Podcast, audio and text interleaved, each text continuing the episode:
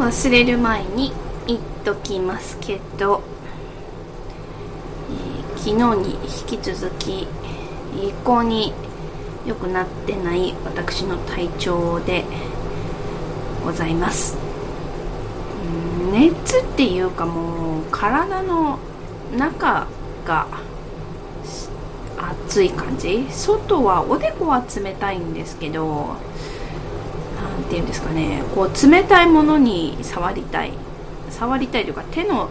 手のひらかな手のひらを冷たいところに当てていたいっていう、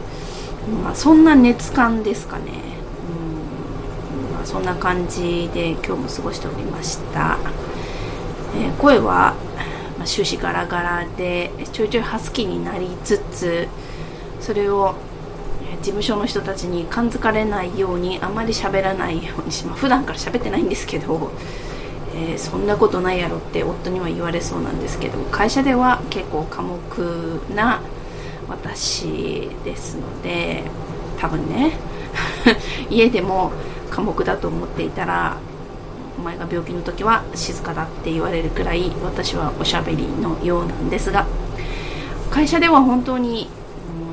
必要以上のことは話していないつもりです、うん、今のところ誰にも声おかしいねとか風邪ひいたとかっていうツッコミはなかったので多分騙せているんじゃないかなと思っています。やっぱり喉がですね非常に痛い。唾を飲み込むたびに痛いですね。あとこの声を発してるだけでも喉仏が震える感じがしびれるっていうか、うん、あったかい飲み物を喉喉仏の辺りで扁桃腺の辺りで止めておきたいっていう感じですかね。冷たいものの方がいいのかな。あったかいものの方がいいのかちょっとわからないですけどうんアイス食べた方がいいかな。でアイスを食べる言い訳にしようかなと思ってますけどでもちょっと続々もずっとずっとこれももう年末からうんちょくちょくこの続々な波が来るんですよね、まあ、耐えられないぐらい耐えられない続々っていうのはまあ仕事中に1回あったかなっていうぐらいでもう大抵続々が来る後に熱がピョンって出るのが、まあ、連れなんですけどそれはないような、うん、まあ、ただ喉がですね熱い外から触っても熱いなって思ってます、えー、私がいつもお世話になっている王クリニックはですね、えー、発熱外来っていうのを設けてましてこれが厄介でしてね発熱外来あるところは熱がある人は普通に行っちゃいけないんですよね。事前にその当日に電話をしてえー、この時間に来なさいって言われた時間に行かないといけないっていうのがオークリニックなんです。で、えーと、とにかく夫を早くこう病院で見てもらいたかったので夫に勧めたのは、まあ、帰り道がてら発熱外来のない、まあ、N クリニックだったんですけど N 医院だったかな。ちょっと忘れましたけど、まあ、結局あのちょびっとだけ隔離されて診察をされたようなんですけど私の行くその大クリニックですね。先生はとても温和で、えー、言い方も優しいんですけど、まあ、見るところもちゃんと見てくれるし聴診器も当てられる何歳だろうなもう70いってるのかなもしかしたらいってるかもしれないですね。経験豊富な、まあ、頼れる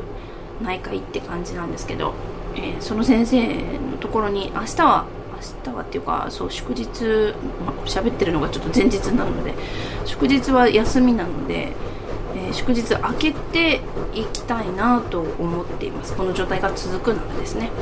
でその行く時に、えー、ちょっと熱があっては引っかかってしまうので 受付で、えーなんだカロナールかなんかをちょっと一時を体に忍ばせてですね。飲んでから行きたいなと思います、えー、私前にも話したかもしれないんですけど熱に結構耐性がありまして